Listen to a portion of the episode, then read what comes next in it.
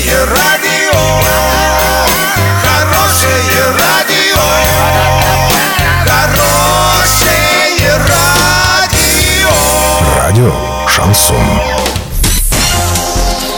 В студии с новостями Александра Белова. Здравствуйте. Спонсор выпуска магазин «Строительный бум». Низкие цены всегда. Картина дня за 30 секунд. 19 февраля в Орске состоится акция «Минута памяти» в честь погибших в авиакатастрофе Ан-148. Суд отказался приостановить решение Центробанка по санации Промсвязьбанка.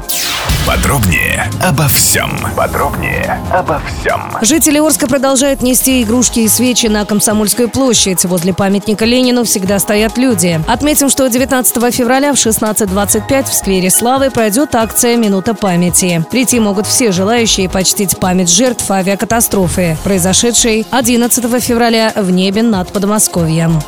Суд отказался приостановить решение Центробанка по санации Промсвязьбанка. Иск подал бывший председатель правления Дмитрий Ананьев. Он, в частности, оспаривал решение о введении временной администрации. Братья Ананьевы были основными владельцами Промсвязьбанка. На данный момент он принадлежит Центробанку из-за процедуры оздоровления. В декабре Промсвязьбанк входил в десятку крупнейших в России.